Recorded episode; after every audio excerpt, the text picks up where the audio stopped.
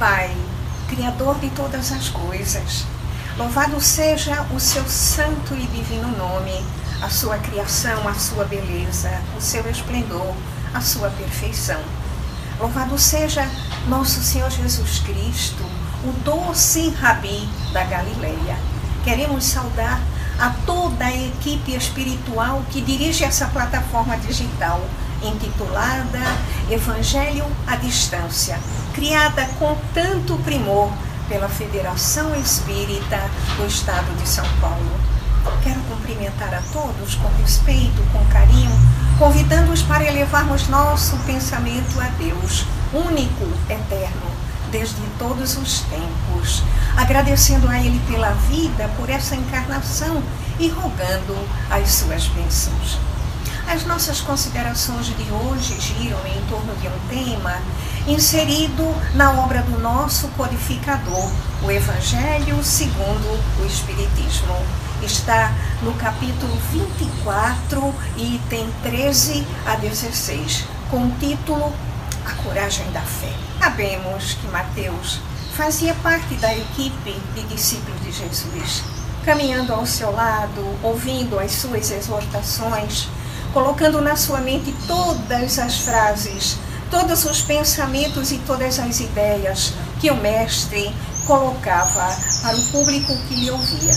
Num determinado momento, eis que Mateus ouve essa colocação do mestre.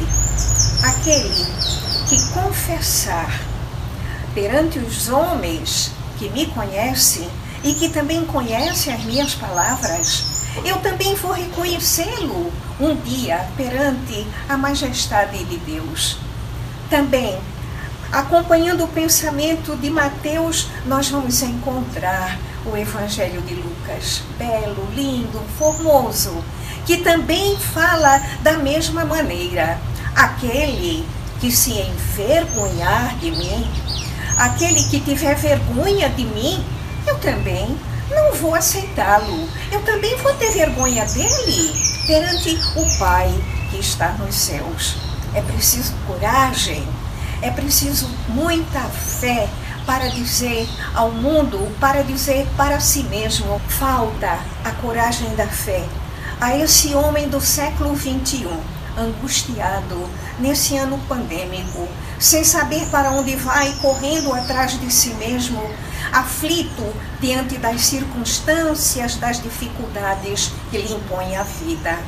Falta a coragem da fé a esse homem do século 21, perturbado, medroso, com medo da opinião pública, com medo de, de não ser aceito perante a sociedade no qual ele convive, com medo do sarcasmo, com medo do bullying. Ele se retrai.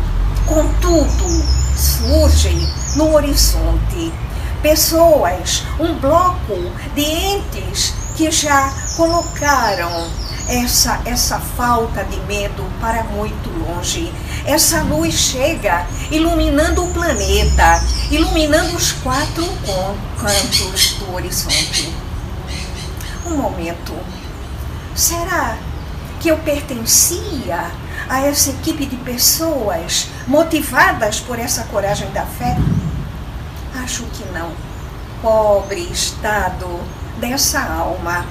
Havia em mim uma fé tão pálida, tão, tão pequena, tão diminuta, que eu não sentia dentro de mim essa coragem. Mas os momentos, o momento é chegado, uma nova luz surge no horizonte. E de um momento a outro, eu admito que essa fé surgiu que esse momento da minha vida atingiu o clímax e hoje eu tenho a coragem de dizer: eu creio em Deus. Eu creio na realidade do Espírito, eu creio na realidade das vidas sucessivas e eu posso dizer: eu sou espírita. Esse sentimento pode estar contido dentro da minha alma, mas ele também pode se expandir caso necessário seja. É preciso que eu recorde aquele momento daquela mulher em que a coragem da sua fé lhe curou. Ela sofria há 12 anos de um fluxo sanguíneo, mas foi a coragem da sua fé que lhe restituiu a cura. Preciso também me lembrar daquela ideia, daquele pensamento, daquela exortação do Mestre, quando ele nos fala: se tu tiveres fé e que essa fé seja muito, muito, muito diminuta, conseguirás superar as dificuldades da tua vida. Hoje, essa bandeira se levanta, essa bandeira da esperança, essa bandeira da luz. E é preciso, nesse momento, que eu também me lembre daquilo que nos fala Paulo. Paulo dizia: não basta ter coragem de confessar essa fé em Jesus. É preciso também que, se necessário for, essa fé saia também pelos seus lábios. Essa fé pode estar contida dentro de você, mas se necessário for, é preciso que você coloque aos quatro cantos de por onde você anda essa coragem, esse sentimento. Mestre Jesus, aqui estamos. Aqui estamos rogando a tua ajuda, a tua proteção para que nunca possamos duvidar da tua grandeza, porque nós espíritas sabemos que aquilo que hoje semeamos, semearmos, ah, colheremos na pátria espiritual todos os nossos pensamentos, todas as nossas ações. Envia a tua luz, envia a tua misericórdia, envia a tua bênção para nós e para toda a humanidade. Que assim seja, graças a Deus.